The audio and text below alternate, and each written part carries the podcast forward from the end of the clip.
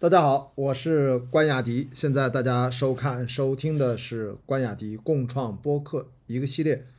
一起来看、来听朋友圈儿啊！我又拿起了我的手机，我们今天来把几天的合并到一起啊，是从二零二一年十一月二十一号开始，而且我聊朋友圈的顺序啊，我发现我之前啊从上往下，其实呢应该是从这个从下往上。才是这一天的发布的顺序的正常的从零点到二十四点的顺序。好，二十一号是三条朋友圈，首先是当天晚上凌晨一点十一分，我就感慨了一下，应该是我刚看完倒数时刻，tick tick boom 啊，就是一个关于音乐剧制作人的传记电影。是安德鲁呃 Garfield，然后他其实扮演了《吉屋出租》那个非常改变百老汇的一个音乐剧的剧作人，他的生平故事。但是注意，这个生平故事是用这个剧作人他自传式的一个音乐剧来把它电影化的方式来拍这个人的生平故事啊，说起来有点绕。然后这个导演呢？也是我们之前，呃，应该说《汉密尔顿》非常大火的一部好呃百老汇的音乐剧的导演，他来拍电影啊，这是他的大银幕的处女作吧，非常精彩。我就写了一句，我说两位音乐天才的灵魂隔空碰撞，太精彩了。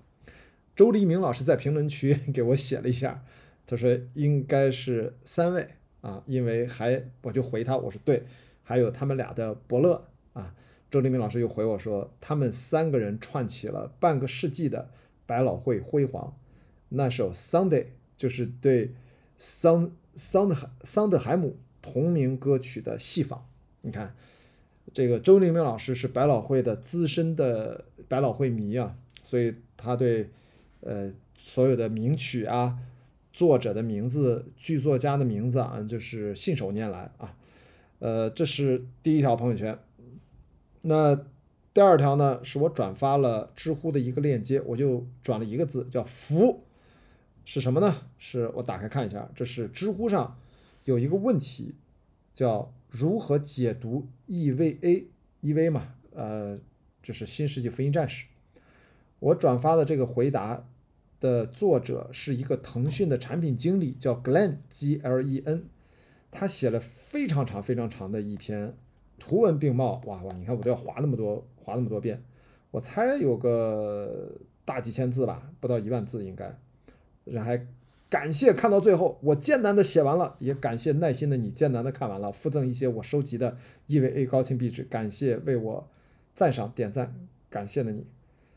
然后。而且呢，主要参考资料就也列了七七八八。那如果对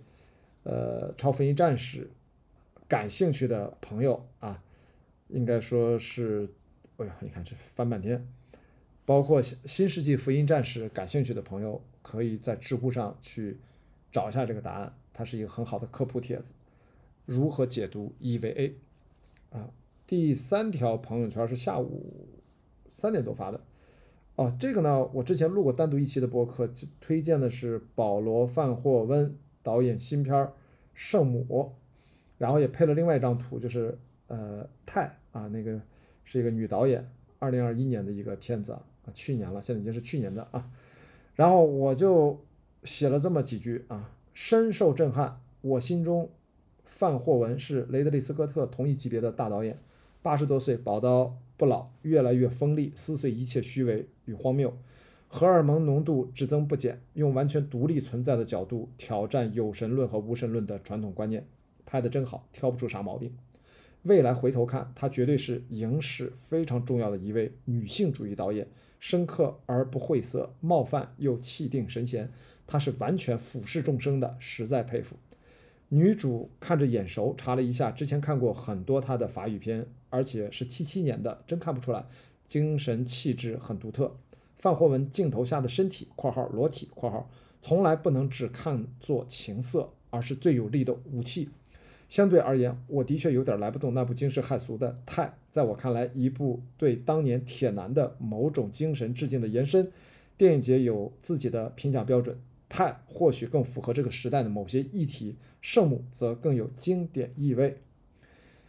好吧，这是这两部电影我都看了一下啊，这个大家自己来判断吧。保罗·范霍文是一个不会让你失望的。很鲜明的一个类型作者导演啊，他的故事都经常充满着类型元素，也非常棒的类型影片。但是他有极强烈的个人气质和个人风格啊，是非常非常棒的导演。二零二一年十一月二十二日，也是三条朋友圈，第一条是零点三十七分发的，我转发了一个消息，呃，是一篇报道，我配了这么几句话。永远不要问我适不适合做一件事，也不要问我行不行，而要问这件事值不值得做，怎么怎样做，谁能帮我一起做？我点开啊，这是公众号科学网作者李晨阳写的一篇报道文章，三十四岁升任斯坦福终身教授，专访崔毅，完美科研生涯如何达成？就是。采访了一个顶尖的一个科学家崔毅，然后非常神奇啊，就这个履历简直了，反正而且特别帅啊，这配置照片是而且非常硬核的那种感觉，特别有阳刚气概男性的这样的一个形象啊，应该是他应该是博士吧，至少是博士，是的，因为都博士后了啊。之后在加州大学伯克利分校从事博士后研究，导师是另一位顶尖科学家 Paul Alivisatos 啊。总之，反正就是一个发明家，一个科学家。二十九岁入职斯坦福大学，三十四岁升职升任斯坦福终身教授，三十八岁被路透社评为世界排名第一的材料科学家。二零二零年，他成为斯坦福能源研究所的首位华裔主任。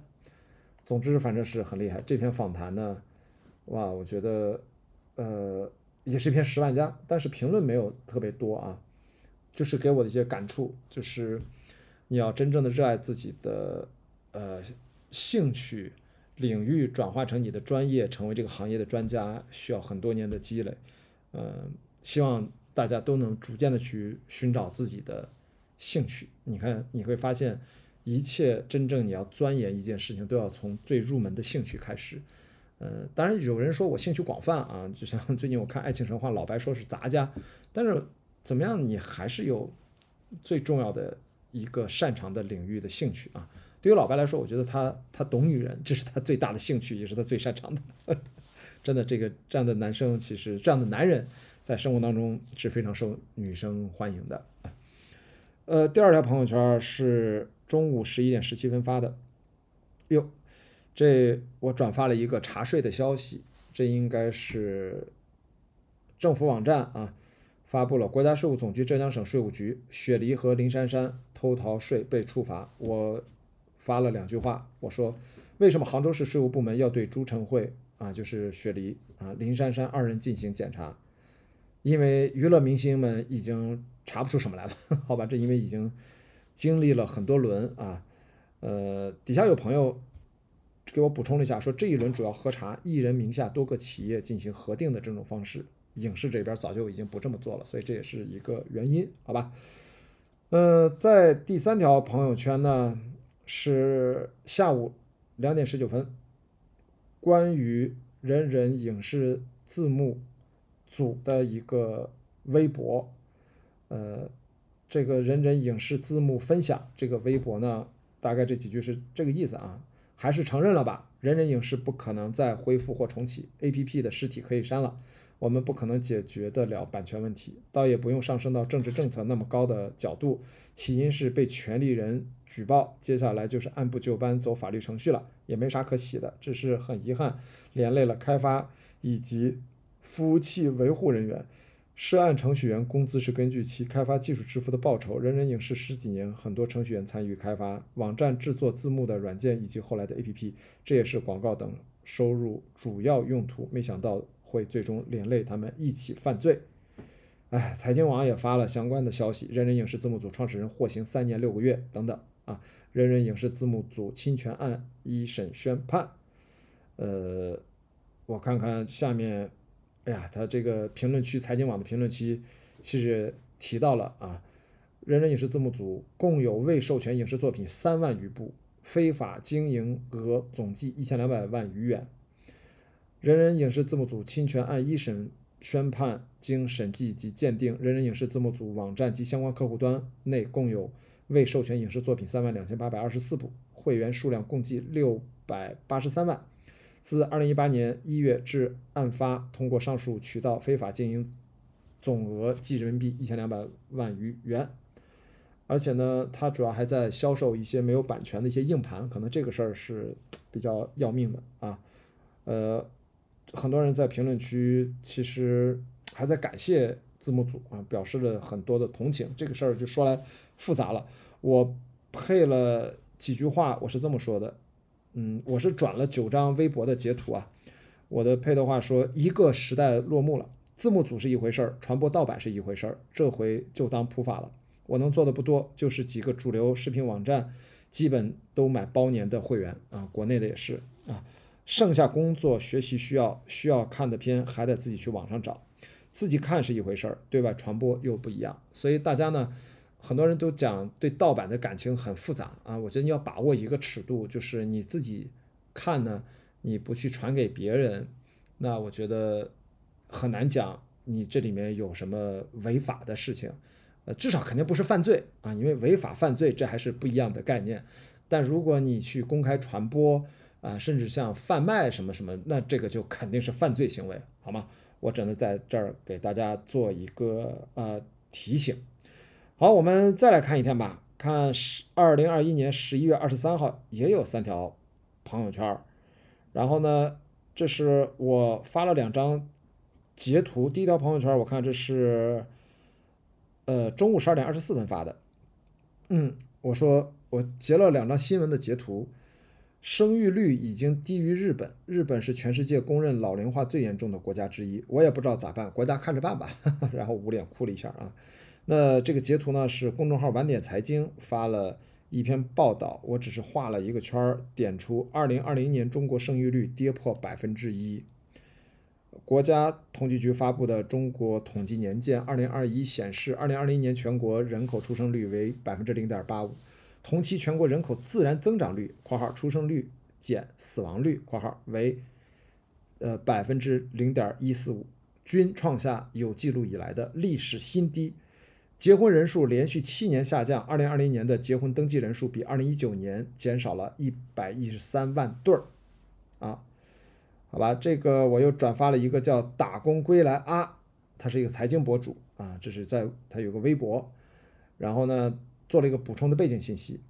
最后主要核心观点就是发达国家的日本生育率已经超过中国了。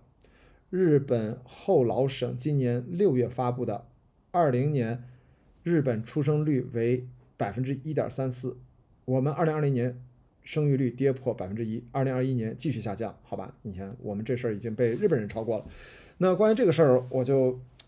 不展开多聊了吧，因为。我觉得现在大家已经讨论很多了，关于这件事情，我都知道大家一般的观点就是养孩子成本越来越高，该怎么办？我自己个人观点呢，就是我不管这个社会养孩子成本有多么高，换做我的话，如果我要养孩子，如果有机会生孩子的话，我目前我至少目前我的感觉，在在我没有孩子的情况下，我会觉得我有多少钱，我就按照我的收入水平去养他，而且我也不打算。